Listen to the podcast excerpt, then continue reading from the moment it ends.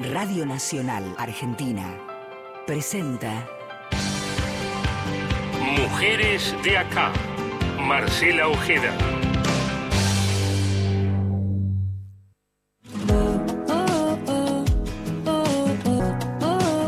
Esto es Mujeres de acá.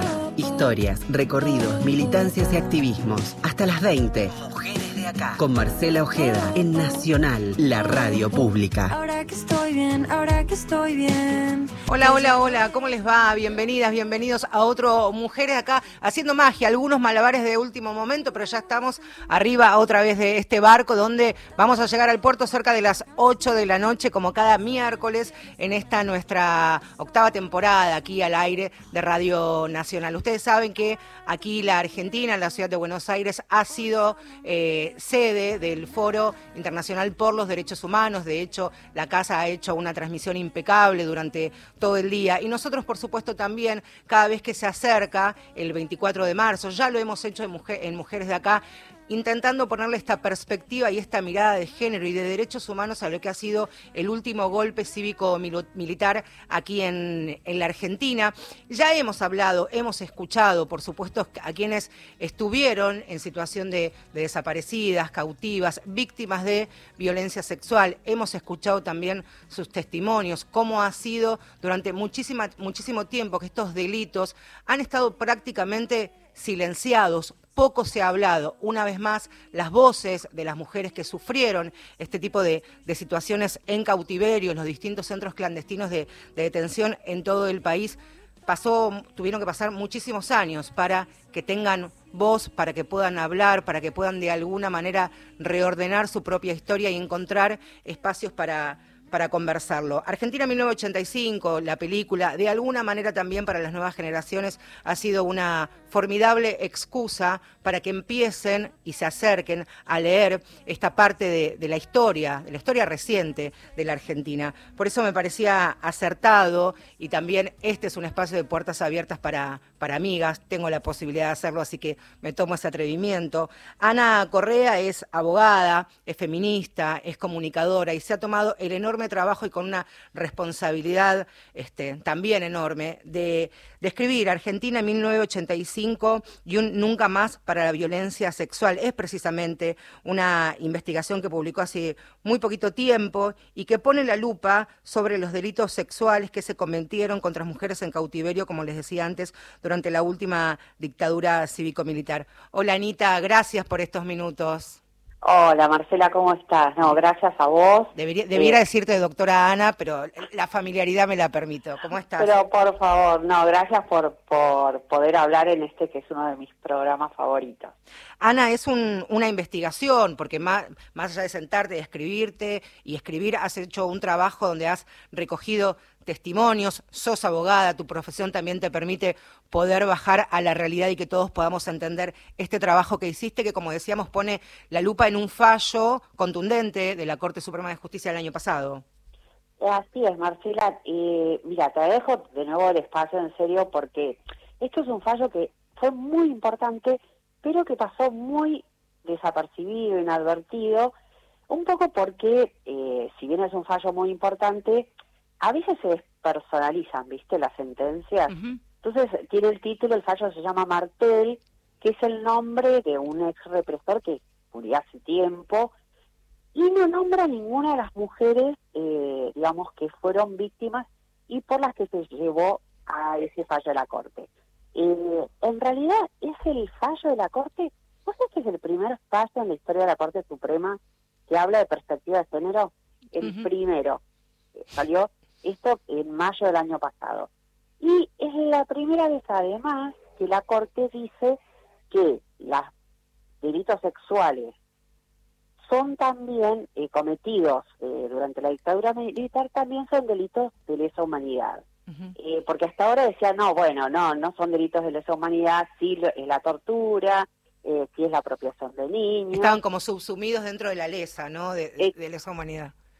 Sobre, eh, sobre los de tortura, como que no se diferenciaban.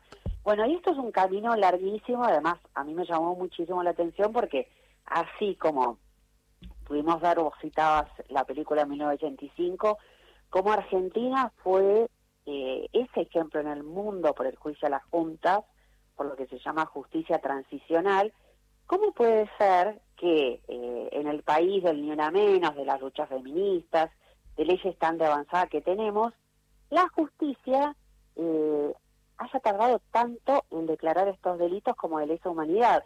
Porque en los tribunales de Ruanda, en los de la ex Yugoslavia, estoy hablando hace varios años ya, ya habían hablado de esto y acá había como una resistencia.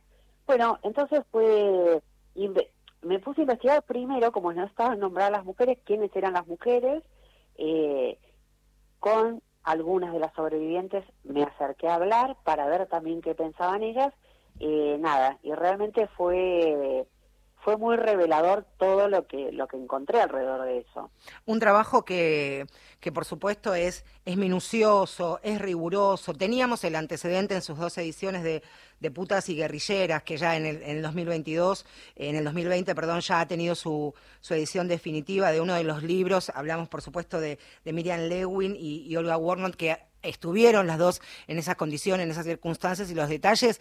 Eh, es un libro para leerlo en etapas, ¿no? Porque es fortísimo, los testimonios son fortísimos y sin lugar a dudas este trabajo tuyo también viene a recoger parte de lo que se publicó en, en Putas y Guerrilleras. Exactamente, eh, la verdad que, digamos, todo lo que los trabajos académicos que leí, las investigaciones, todos citan al libro Putas y Guerrilleras, eh, que digamos, cuando yo lo leí a mí me sorprendió porque nada, era un libro que tenía pendiente para leer, que, bueno, Miriam Lewin la respetó muchísimo, bueno, como periodista y demás, pero cuando lo leí yo dije, para, este es el nunca más eh, con perspectiva de género, o sea, porque en ese libro se relatan, eh, digamos, casos particulares, digamos, con, con detalles, de todas las mujeres, eh, digamos, todas las cosas que no salieron a la luz y cuentan cosas, digamos, eh, como vos decías, es un libro muy difícil de leer porque es muy tremendo, pero me quedo con una imagen que, que relata el libro, que es cuando Elena Alfaro en el juicio a las juntas está declarando sí. eh, y dice, cuenta que la violaron y el presidente del tribunal en ese momento, porque se iban rotando, que era Paler Garaos, le cambia de tema.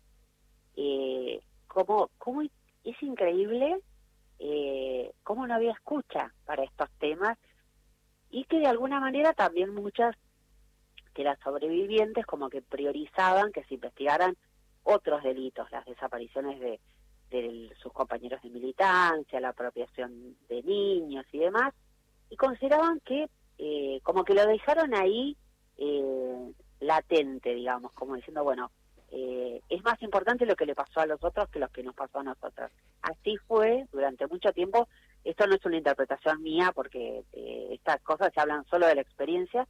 Estoy contando los testimonios que dan ellas que después se repetían en las charlas. Ana, también es, es muy importante cuando uno, y quería preguntarte esto, transformarlo en pregunta, tener la posibilidad de hablar con mujeres sobrevivientes de la última dictadura y que han estado en contexto de, encierro en algunos centros clandestinos de detención, que también les ha costado muchísimo tiempo, incluso una vez de, de reinstalada la, la, democracia, poder contar este tipo de, de situaciones, este tipo de ataques sistemáticos a su integridad sexual que vivieron.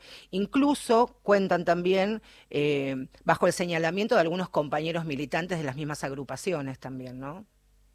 Totalmente, eh, y bueno, yo canto, eh, de nuevo lo cuento con autorización de ella porque está en, eh, en el artículo que escribí, eh, que yo, digamos, se los pasé también a ver si estaban de acuerdo en lo que iba a salir publicado. Alejandra Nastal, que fue hasta hace poco tiempo directora del eh, del Museo de la Memoria. Sí. Eh, tenía 17 años cuando la secuestraron. Iba al colegio, estaba con iba su al uniforme. colegio, estaba con el uniforme del colegio del Carlos Pellegrini. Eh, la violaron a ella con, eh, nada, siendo una nena. Ella declaró también en el juicio a las juntas, aparece imágenes de ellas en la película. Pero lo que me decía a mí me impresionó mucho porque además se repiten un montón de relatos que después también pude ver en videos, en lecturas.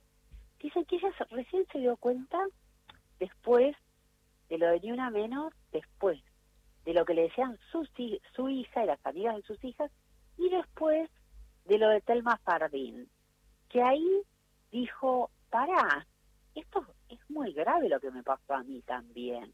Eh, porque si no, había como una cosa esta de, eh, de eso, que vamos a priorizar los otros delitos, vamos a ayudar a que se, se haga justicia con, con las desapariciones, con las torturas de los, de los otros eh, compañeros, pero no con lo que habían sufrido ellas. Me impresionó muchísimo porque es una, nada, una mujer eh, súper formada, todo, pero como que quedó en último plano. Eh, y bueno, lo de Telma Fardín falta muy poco para que, haya sentencia con este caso, eh, que por eso es tan importante, ¿no? Cuando una mujer se anima eh, a denunciar lo que le pasó, eh, como que se genera también en otras como la fortaleza de decir, bueno, para, yo también voy a denunciar lo que me pasó a mí me callé durante mucho tiempo. Y también algo, Ana, que tiene que ver eh, de haber hablado. Por supuesto, acá estamos hablando como un Estado represor y, por supuesto, culpable y responsable de estos ataques sistemáticos. En este caso estamos hablando de, de delitos contra la integridad sexual. Hablamos de, de algo que tiene que ver con sobrevivir, ¿no? Este, eh, lo cuentan mujeres que han vivido situaciones de, de, violación, de abusos, que es un minuto entre la vida y la muerte, ¿no? Entonces, incluso en, Putas y Guerrilleras también está el detalle este de ver la posibilidad de sobrevivir a los ataques sexuales de manera sistemática para recuperar en algún momento la libertad y en el mejor de los casos poder luego hablarle y superior a esto poder decirlo frente a un tribunal y que se las escuche. Totalmente. Vos sabés que una de las personas con las que hablé, porque esta causa, el fallo Martel, esto el fallo de la Corte que hablábamos de mayo del año pasado, es sobre la mega causa de San Juan, eh, y muchas de las mujeres que testificaron decían, como es más fácil comprobar un delito cuando hay una sobreviviente, porque eh, más en el caso de los desaparecidos, cuando en el caso de violencia sexual, ¿no? Donde eh, costó mucho más que, que, lo tomaran como delitos autónomos. Eh, una me decía, yo quise denunciar para que se haga justicia por las que no sobrevivieron. Eh, y quiero, relacionado con esto, no, no quiero dejar de mencionar eh, una de las personas, eh, digamos, porque uno, esta causa que se llama Martel en realidad engloba también al represor Olivera, que hoy tiene prisión domiciliaria. Y este hombre, eh, según muchos testigos, eh, jugaba el truco con otro, con otro represor a ver qué día violaban a una chica que se llamaba Marie Anne Erice, eh, que sobre ella hay escrito un libro que se llama Una desaparecida en San Juan, una chica que era maestra jardinera eh, en el liceo francés acá en, en Buenos Aires, que ayudaba en lo que era el, hoy es el barrio 31, la villa de retiro en ese momento, daba clases a los chicos, escapó de la represión, se fue a Mendoza, después a San Juan, la apresaron y esta chica murió, murió de la cantidad de veces que la violaron. Es tremendo, es tremendo eh, y lo que es increíble también que la familia de Marían Erice se entró del fallo cuando yo estaba escribiendo el artículo. O sea, cómo... Qué impresionante, ¿eh? No, es muy fuerte, es muy fuerte.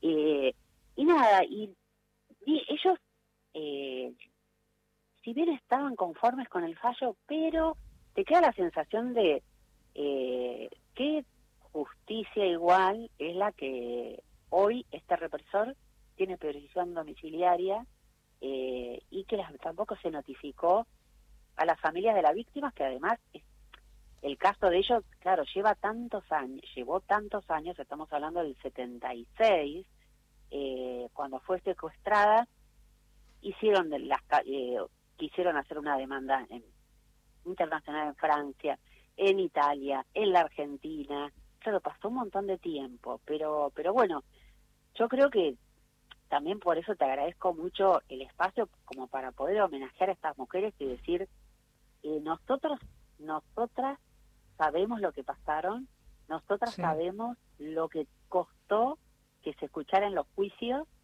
eh, lo que habían pasado a las que sobrevivieron y a las que no sobrevivieron, una especie, no sé, de homenaje, de reconocimiento, si bien la justicia llegó demasiado tarde, eh, que por lo menos, no sé, el movimiento de mujeres o las que luchamos por los derechos de las mujeres, que sabemos de su historia, sabemos de su padecimiento y que consideramos que también es parte de la lucha, que se haga justicia con ellas. Ana, te quiero agradecer. En las redes sociales de Ana está el tuit ahí fijado para poder leerlo. Es interesante el aporte que hace Ana, aparte de ser comunicadora feminista. Es una investigación que ha hecho una abogada que trabaja hace muchísimo tiempo en derechos humanos. Así que, Anita, gracias por estos minutos acá en casa, en tu casa para cuando quieras. Un beso grande. Muchas gracias a vos, Marcela. Gracias, Ana. Hasta luego. Puro sentimiento. Sobre nosotras, historias, luchas y conquistas. Mujeres de acá por Radio Nacional.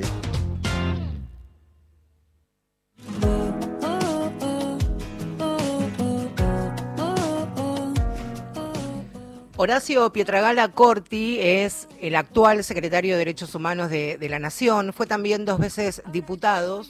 Nació en marzo de 1976 y cuando apenas tenía cinco meses de vida fue secuestrado por la última dictadura cívico-militar. En 2003 es que recuperó su identidad. Su mamá se llamaba Liliana Corti, fue asesinada en el 76 y su papá, Horacio Miguel Pietragala, también desaparecido y asesinado un año antes.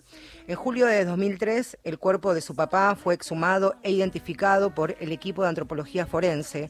Había sido enterrado como NN en el cementerio San Vicente de la provincia de Córdoba. En tanto, los restos de Liliana Corti fueron exhumados el 9 de enero de 1984, identificados por el mismo equipo recién en el 2004. Horacio Pietragala Corti eh, fue de niño entregado por el teniente coronel Hernán Tetzlaff a una mujer que trabajaba y hacía, estaba a cargo de las tareas domésticas de, de su casa. Por eso me parecía importante que en esta sección que hemos inaugurado este nuevo año, bajo la pregunta ¿quiénes son tus mujeres de acá y por qué? El secretario de Derechos Humanos de la Nación pueda responder. Y lo hizo así. Soy Horacio Pietragala Corti, secretario de Derechos Humanos de la Nación y en el marco de, este nuevo aniversario del golpe de Estado, eh, hoy nos toca reflexionar sobre el rol de las mujeres y la importancia eh, que tienen en nuestro país. Eh, sin duda la primer mujer más importante para mi vida es la que no está. Es mi mamá, Liliana Corti, eh, que fue asesinada y desaparecida por esa dictadura militar y que hasta el, único, hasta el último momento de su vida eh, intentó resguardarme y por eso hoy puedo estar yo mandando este mensaje, ya que en la casa donde hicieron el enfrentamiento eh, ella me resguardó y pude salir con vida teniendo cinco meses de ese lugar. Después hay muchas mujeres en mi vida, claramente en segundo lugar están mis hijas, ¿no? que son quienes me llenan todos los días eh, de, amor y, de entender que, bueno, que todo lo malo que puede pasar en algún momento se supera y se construye.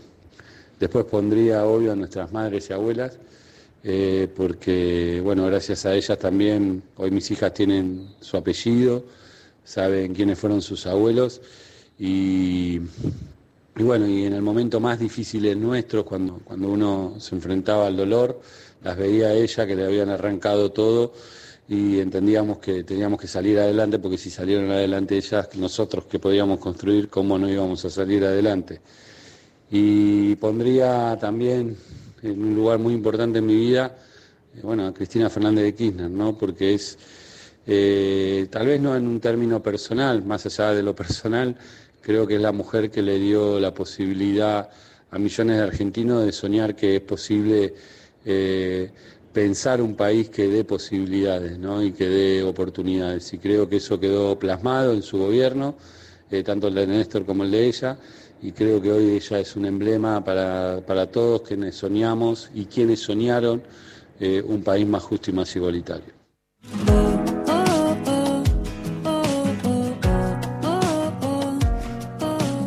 También está esta cita que eh, tienen con Radio Nacional. Ustedes saben que el, el, viernes, Día de la Memoria, habrá una transmisión especial durante todo el día en, la Plaza de Mayo. Nosotros de alguna manera esta parte del programa nos hacemos es sumar este, a lo que va a ser, por supuesto, todos los actos, las actividades que, se van a llevar adelante el, día viernes, desde el minuto cero de, del nuevo día. También se suman, por supuesto, eh, en el segmento, en la sección que tienen las compañeras, las colegas de Feminacida que tienen esta presentación.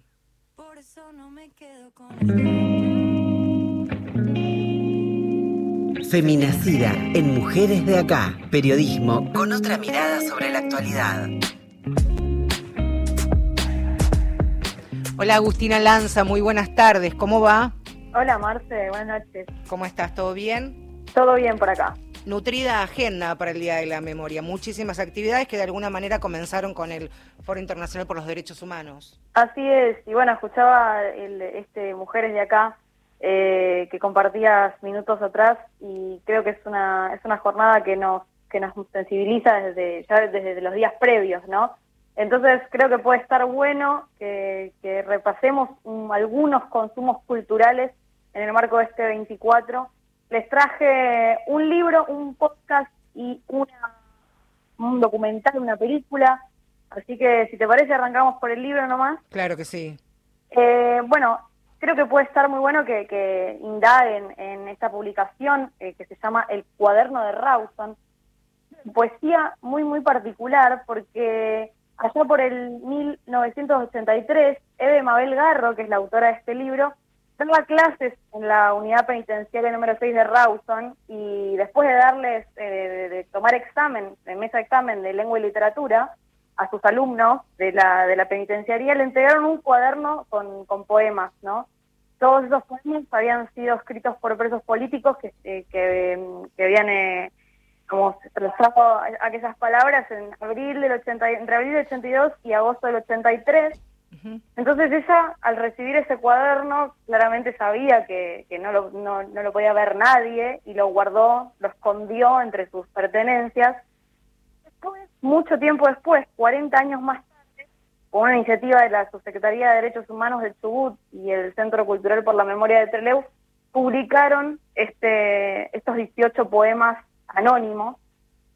Eh, está muy fácil de encontrar en la web en PDF, es muy fácil de conseguir y me parece que está buenísimo que, esto, ¿no? Que, que, se, que se acerquen a esa publicación, sobre todo porque tiempo después de la publicación ellos abrieron una búsqueda y empezaron a, ponerle nombre, nombre y apellido a esos poemas. Eh, esa es la primera. el cuaderno de Rawson. Ahí se puede bajar en PDF, lo, lo, buscamos en, en, Google, por ejemplo, lo podemos ya poner para favoritos y como tarea. Así es. La segunda recomendación es un capítulo del programa Corte y Confección que se da en el, en el marco del ciclo del podcast Sonido Cultura, que es del Centro Cultural Kirchner, que lo produce. Y este capítulo es una entrevista a. ¿Sabes que algo se está cortando un poquito? Tal vez si te puedes. Si está hola, hola. Que se está cortando, que te acerques a una ventana, un lugar que se pueda escuchar un poquito mejor. Vamos a intentar abrir. ¿Me escuchan ahí mejor? Ahí un poquito, dale, a ver. Ahí mejor. Dale. Bueno, la segunda recomendación, como les decía, es el capítulo 4 del programa Corte y Confección. Es un podcast del Centro Cultural Kirchner que se llama Sonido Cultura. La entrevista es eh, Ángela Urondo Raboy. Eh, ella es poeta, dibujante, hija de Alicia Cora Raboy y Francisco Urondo, ambos militantes montoneros. Eh, está disponible y les traje un fragmento de ese intercambio que tienen María Pía López y Ángela Urando Ramos para que escuchemos juntas, a ver qué les parece. Dale, vamos, sí. Hay una familiaridad muy grande en las marchas de los 24. Lo que nos pasa es familia.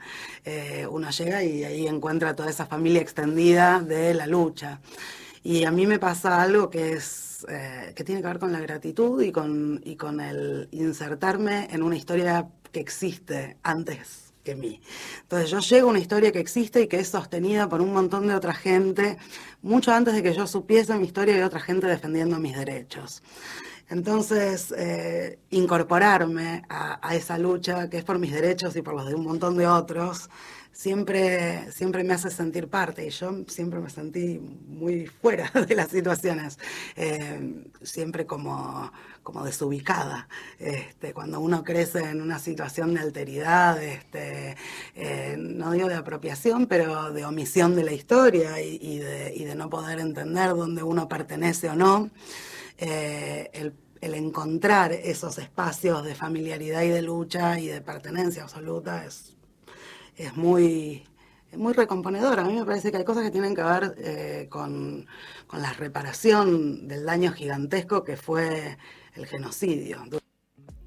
Ahí está, interesante, Agus. Hay muchísimas posibilidades, herramientas y alternativas para, incluso para los más jóvenes. Como decía al comienzo del programa, eh, Argentina 1985 puede ser el puntapié o el primer paso para empezar a conocer y buscar, incluso en muchas escuelas, en muchos colegios, este, invitan a los chicos para que puedan ver en YouTube el juicio de las juntas. Así que me parece que esta es una, una gran este, y enorme excusa de acercarse a la historia reciente nuestra.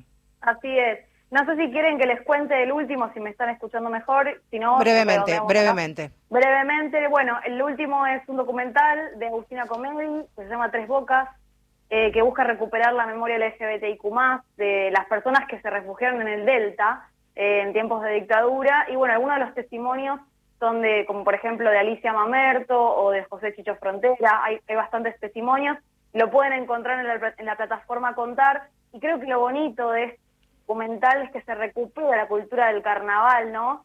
Eh, donde había reuniones en las casas de las personas, donde se juntaban a bailar o a charlar en tiempos de dictadura y fue un, lugar de mucha resistencia. Eh, si les parece, escuchamos el adelanto del tráiler y si no, dale, dale. nos vemos la próxima. Pero nadie tenía nada, te das cuenta, para ponerse. Uno cortó una funda de almohada y se la calzó, ¿entendés? Con una peluca, un turbante. Yo no tenía nada y me acuerdo que tenía la mesa redonda y un mantel. Agarro el mantel, le corto en el medio y quedó un queda. Y como no tenía brillo, porque quería brillos, agarré las, las tiras de arbolitos de Navidad y se las pegué todo alrededor.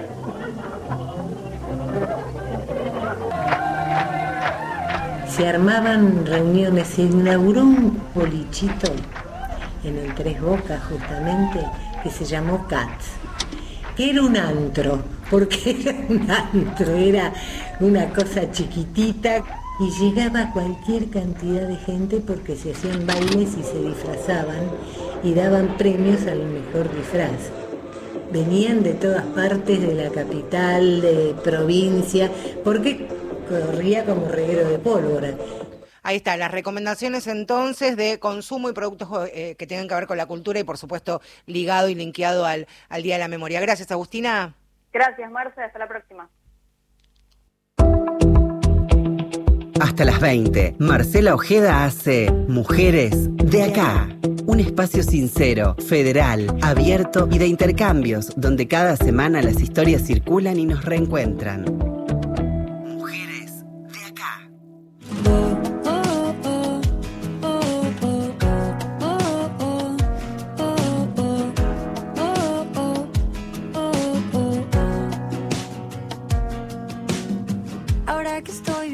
Seguimos en, Mujeres de Acá, nos quedan apenas 12 minutos para terminar este programa. Ustedes saben que la conmoción, el impacto mediático que ha tenido estos allanamientos, estos operativos ordenados en distintos puntos de, de la Argentina, que es una investigación que tiene que ver, por un lado, con uno de los delitos más, más gravísimos. Por un lado, la corrupción de menores, la explotación sexual infantil y también la trata de personas con fines de explotación sexual. Son hasta ahora cuatro los detenidos. Francisco Angelotti, indicado como el líder, como el jefe de esta, de esta banda, Andrés eh, Charpenet, Raúl Mermet y Marcelo Coraza. Esto, por supuesto, toma dimensión pública y mediática por este último, que fue, recordemos, ganador de uno del, primer certamen, del primer Gran Hermano aquí en la Argentina y que actualmente tenía cierta exposición pública porque trabaja en el mismo programa, trabajaba, ahora Telefe ha decidido, ha decidido suspender. Hablamos de corrupción de menores, de producción, eh, por un lado corrupción de menores, abuso sexual infantil y este otro delito que nosotros en este espacio hemos hablado, hemos escuchado a víctimas, a sobrevivientes, pero a veces en la opinión pública, en quienes no están tan empapados, entienden que la trata de personas con fines de explotación sexual es solamente un delito que eh, abraza o alcanza a las mujeres. Bueno, esta banda, esta asociación ilícita, banda de delincuentes, de criminales, aparte de cooptar niños y adolescentes, también habían adultos mayores de, 18 años. Alika Quinan es amiga de la casa, ya hemos hablado con ella porque siempre es, en principio, esclarecedor escucharlo a Alika porque eh, es sobreviviente de una red de trata, es activista, es militante por los derechos humanos y quien para poder acercarnos a una realidad mucho más cercana de alguien que la vivió de adentro y para ayudarnos también a entender a quienes no están tan empapados en este tipo de delitos. Ali, Alika, muchas gracias por estos minutos aquí en Mujeres de Acá. ¿Cómo estás?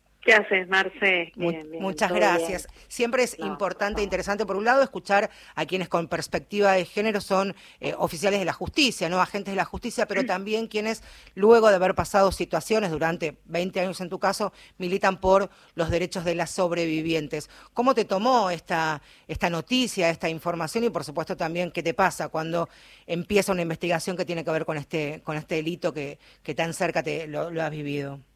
¿Sabes ¿Qué me pasó cuando escuché la imputación de Angelotti, bueno, y lo de Charpenet y, que se habían filtrado, viste, los, los mensajes estos eh, escalofriantes, horribles, eh, que te dan náuseas, ¿no? Como mujer, como ser humano, te dan náuseas porque son criaturas y los trataban como si fueran nada, una reducción del ser humano, esa reducción de la dignidad del ser humano que hacen estos tipos de esa manera tan tan tan gravosa, ¿no?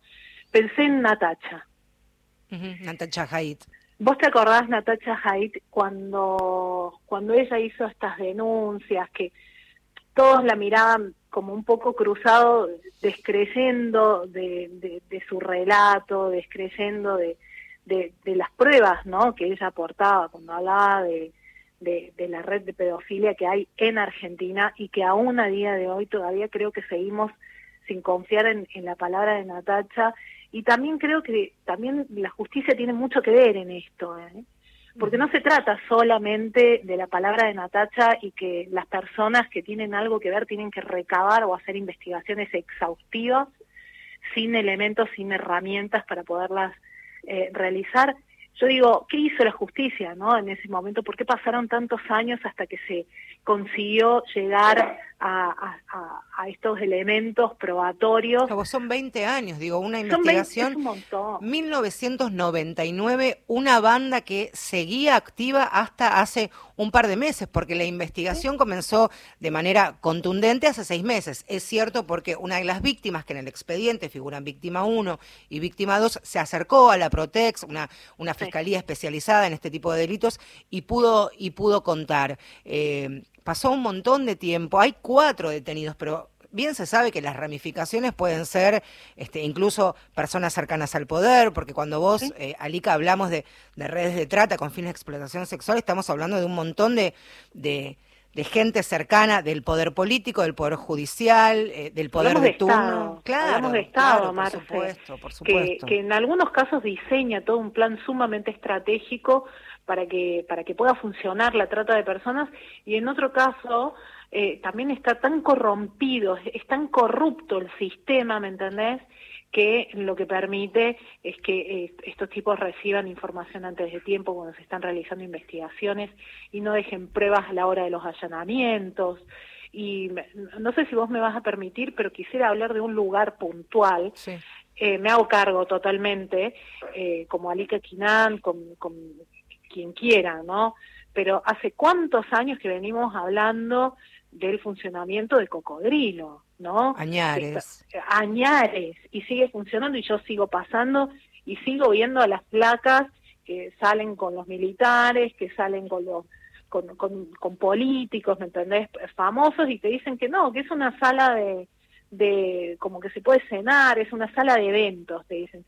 ¿Qué sala de eventos? Esto no es una sala de eventos, es un prostíbulo, un prostíbulo encubierto que en muchos casos nos toman o nos tildan de, de- de que nuestra palabra no es fiable, pero nosotros los tenemos localizados en la avenida 9 de Julio, que está a plena, a plena mirada de, de todos los porteños y las porteñas en Ciudad de Buenos Aires, siguen funcionando prostíbulos que, que pasás de noche y ves la luz roja, ves las flacas sentadas en, en, en, en el lugar, y vos decís, sí, pero bueno, son mujeres que quieren, no, son mujeres que estuvieron en, en situación de vulnerabilidad. Como fueron de esta cantidad de pibes, yo quisiera que alguien nos pudiera dar una cifra exacta, porque en el caso de trata con fines de explotación sexual en la Patagonia, todos los prostíbulos que hubo y en los años que funcionaron estamos hablando más de 30.000 mujeres en situación de prostitución que fueron víctimas de trata en, en la Patagonia Argentina. Es un montón. Yo quise saber cuántos de estos pibes que estuvieron agenciados a individuos como estos, a estos degenerados, y, y estoy siendo elegante. Sí, sí, porque no, viste que en, en el vocabulario o, o uno no tiene una, una palabra, porque no le puedes decir enfermos, degenerados, No, son no, no, criminales, hay que, me parece, son criminales. son criminales, eh, Y ha- y ha sociópatas, trascendido- manipuladores. Absolutamente, y ha trascendido, no lo vamos a hacer en este programa, detalles que tienen que ver con las transcripciones de, de los chats, conversaciones sí, de cada uno de los imputados que son nauseabundos, digamos. La realidad es que es un horror, que esto no es algo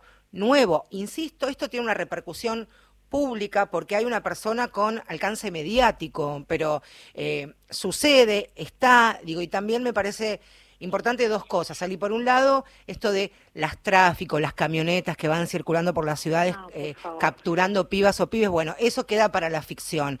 De la misma manera de el, el physique to roll de un abusador. No es un hombre que está escondido detrás de un container de basura con un sobre todo y va buscando chicos y chicas. No es así. Están al lado, cercanos y van, vas porque esa es la idea que tienen dentro.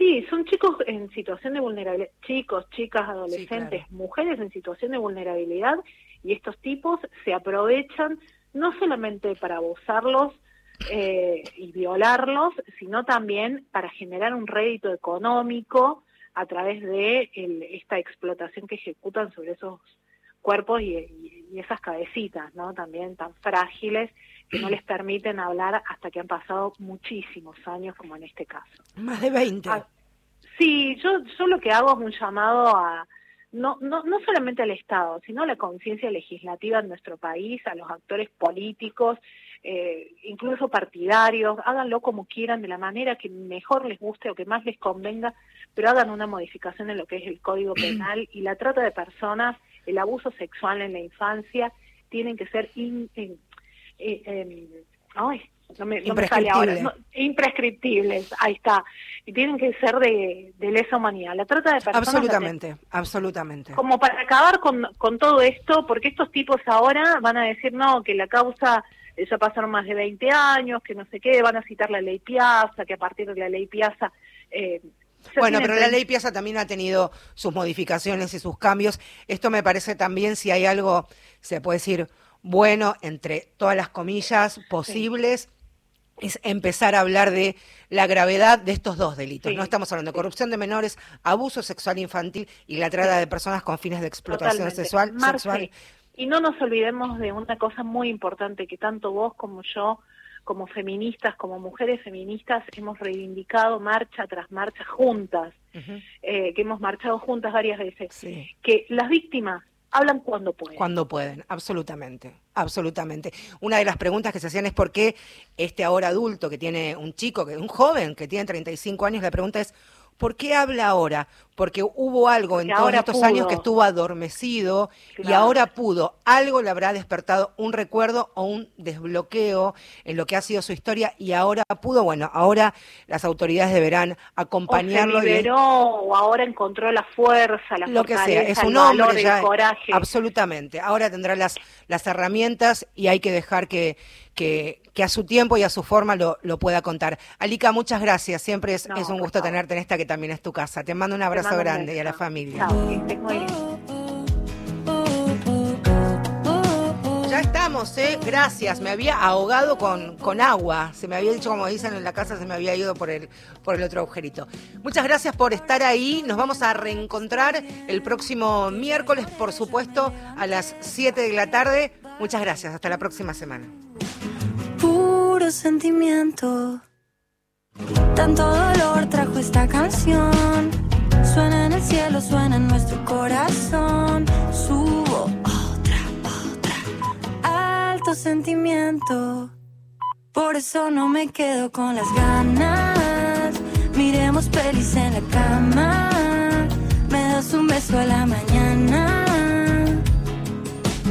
Eso es todo para mí. Ya no me quedo con las ganas